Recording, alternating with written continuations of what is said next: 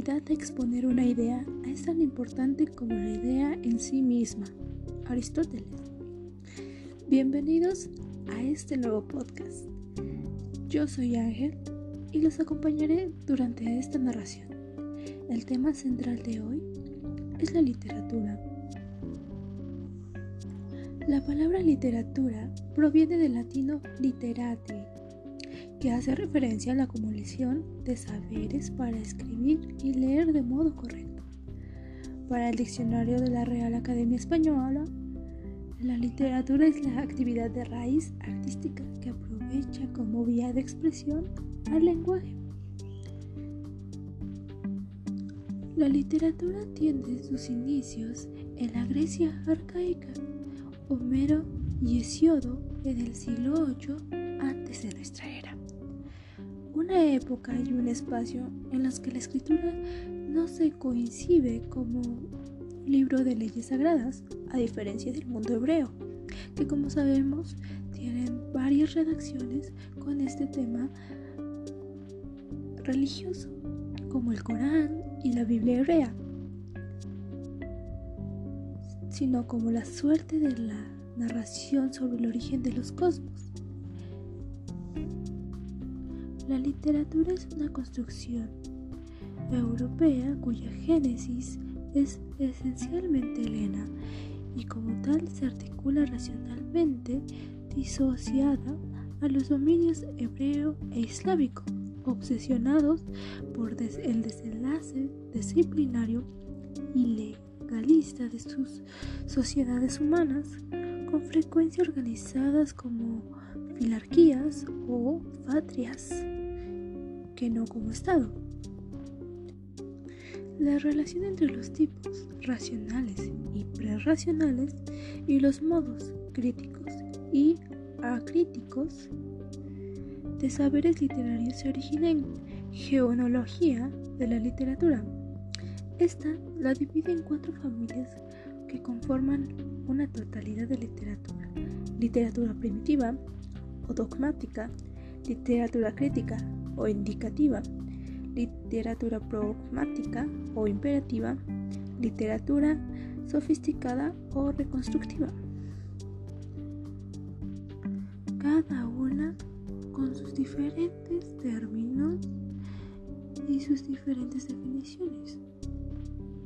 La familia literaria se conforma por carácter dogmático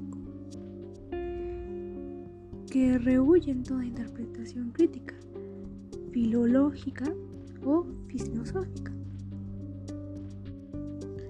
Para definir la literariedad hay que referirse a las condiciones imperantes de la, una época en específica. Depende de la consideración de cada época. Depende del contexto, la época y la población. Solamente así sería posible abordar el término de la literalidad.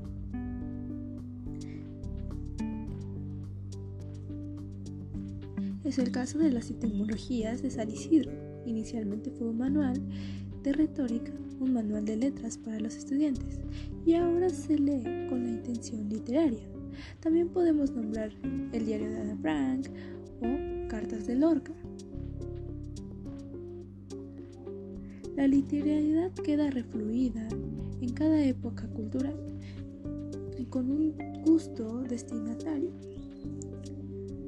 Un texto podría ser literatura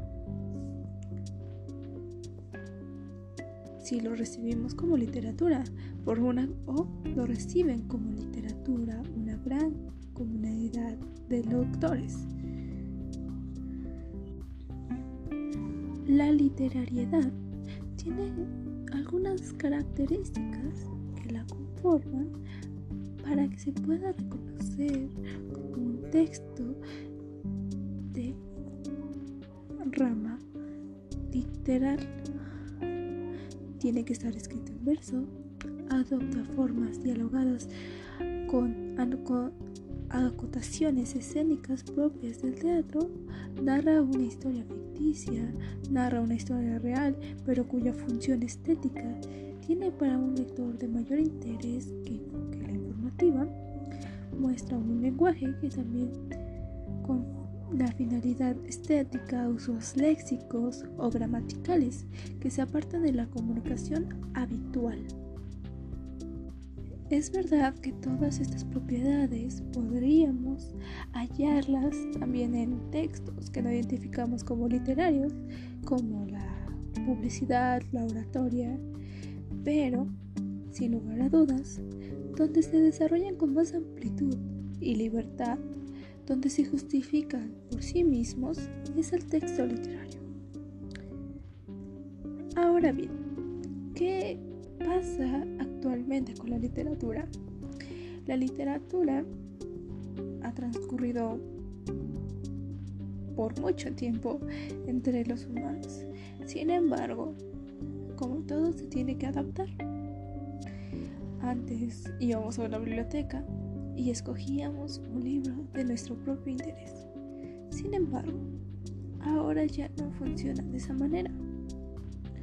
Pues con la nueva tecnología, con nuestros grandes avances tecnológicos, hemos podido recrear esa función de ir a la, a la biblioteca y poder tomar un libro de nuestro propio interés. ¿Qué es lo que pasa ahora? Nosotros buscamos el libro, descargamos el libro o lo compramos igual, donde volvemos a descargar y comenzamos a leerlo en nuestro teléfono, en nuestro celular, porque es de fácil acceso, porque es de fácil comunicación. Las redes sociales, por esta parte, cumplen una función muy importante, pues en ellas podemos transmitir alguna idea, alguna variedad de opinión en cuanto a estos textos de origen lírico y literal. Nos dan también la facilidad de poder transmitir algunas historias fantásticas que nosotros tengamos, lo cual nos convierte también algunas veces en escritores. Debo decir que no todas son muy buenas, pero sin embargo contienen esa esencia de quieren transmitir una historia.